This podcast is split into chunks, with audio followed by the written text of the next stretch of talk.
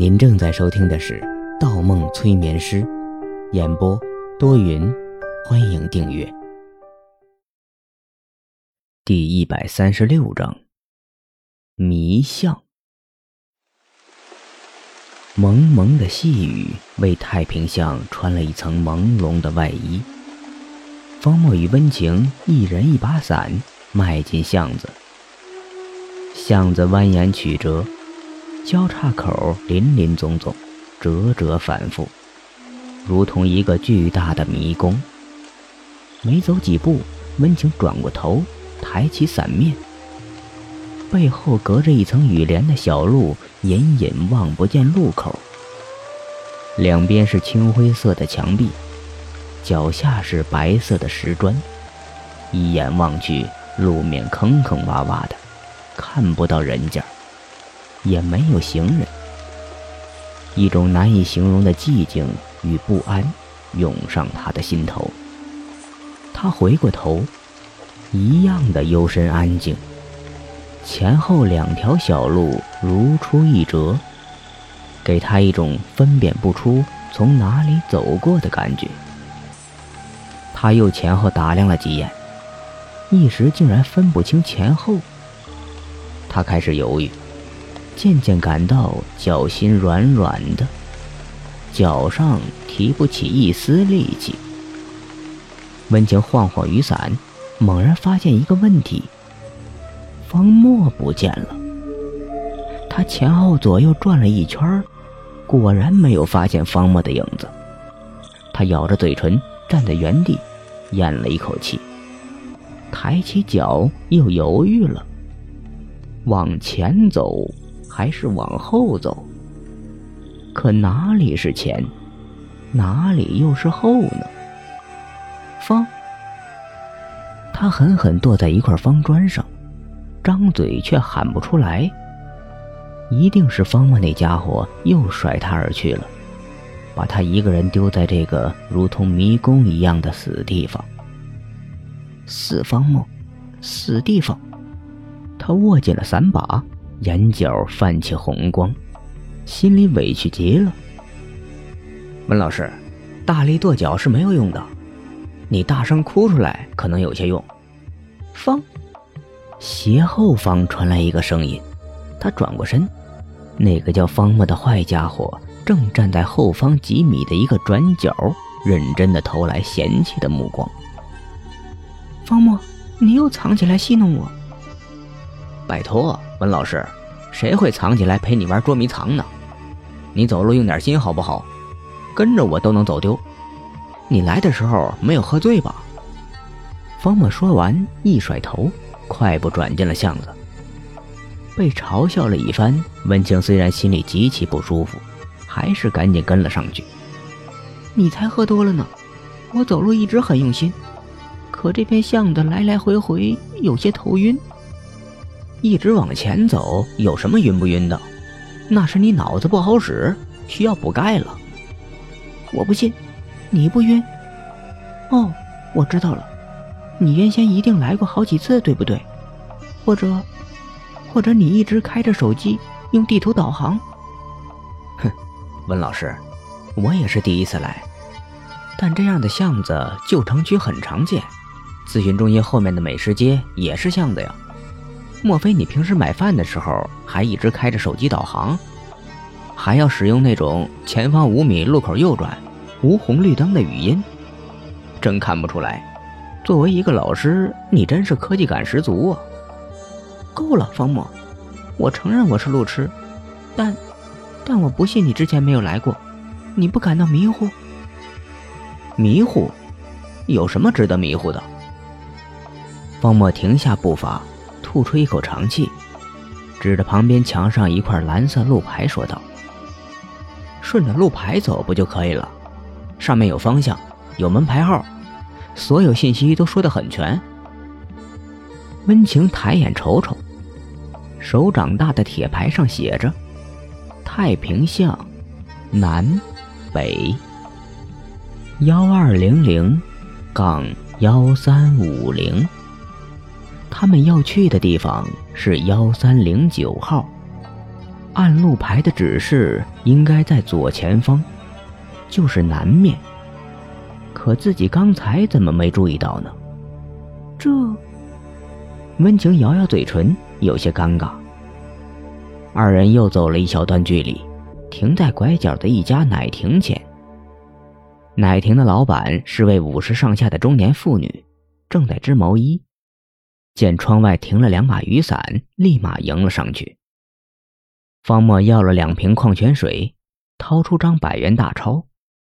待中年妇女找钱时，攀谈了起来。打听一下，这边的巷子房子好租吗？租房子？中年妇女打量了二人一番，笑了笑。我说：“怎么突然来了两个生人？原来是租房子。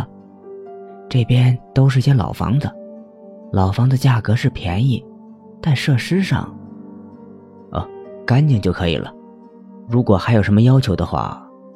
安静些最好。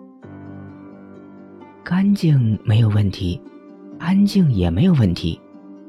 住的都是些老人，人流不大。你穿的像个医生，是在东边的交通医院工作吧？那边到这里租房子的人不多。哦，是交通医院。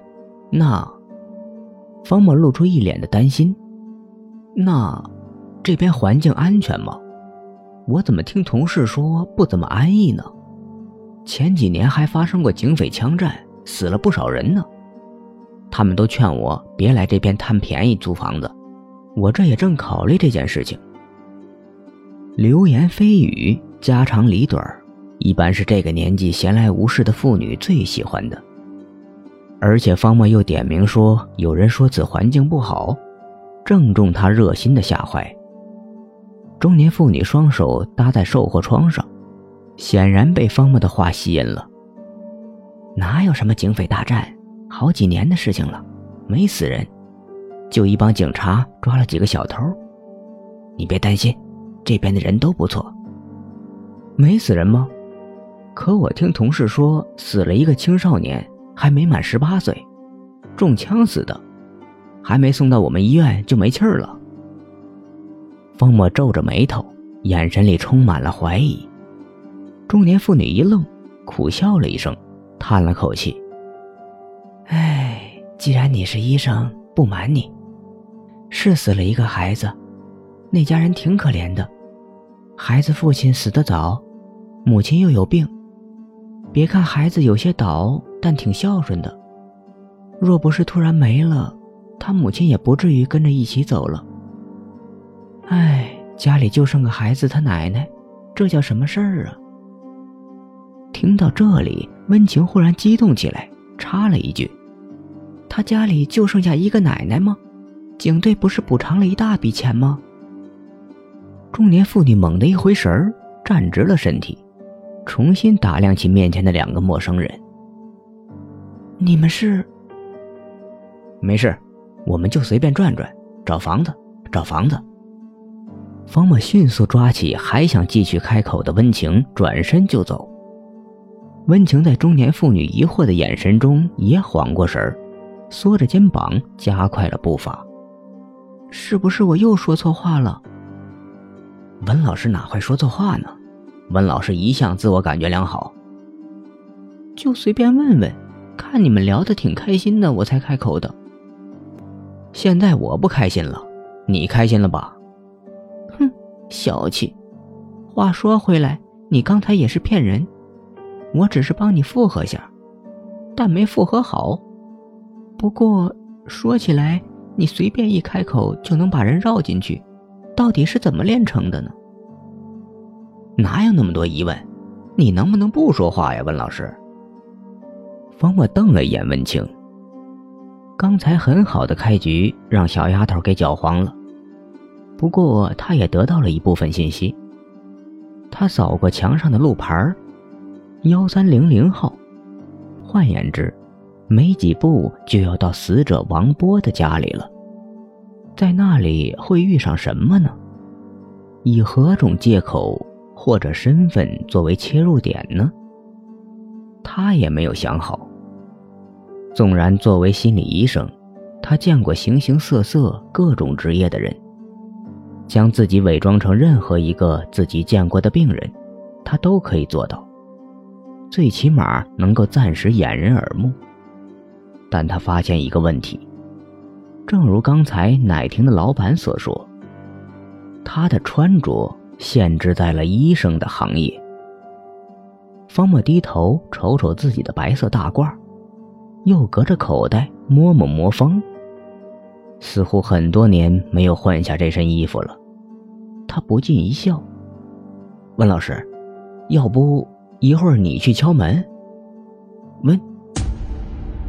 方墨忽然全身僵硬在原地，周围空气安静了下来，身后没有脚步声，没有呼吸声，连雨滴声也消失了。雨停了，转过头。哪儿还有温情的影子？身后的巷子弯弯曲曲，好像一条摆动的蛇尾。这种感觉好熟悉。方木把伞一立，插在地上，朝着前边模糊的拐角说道：“出来吧。”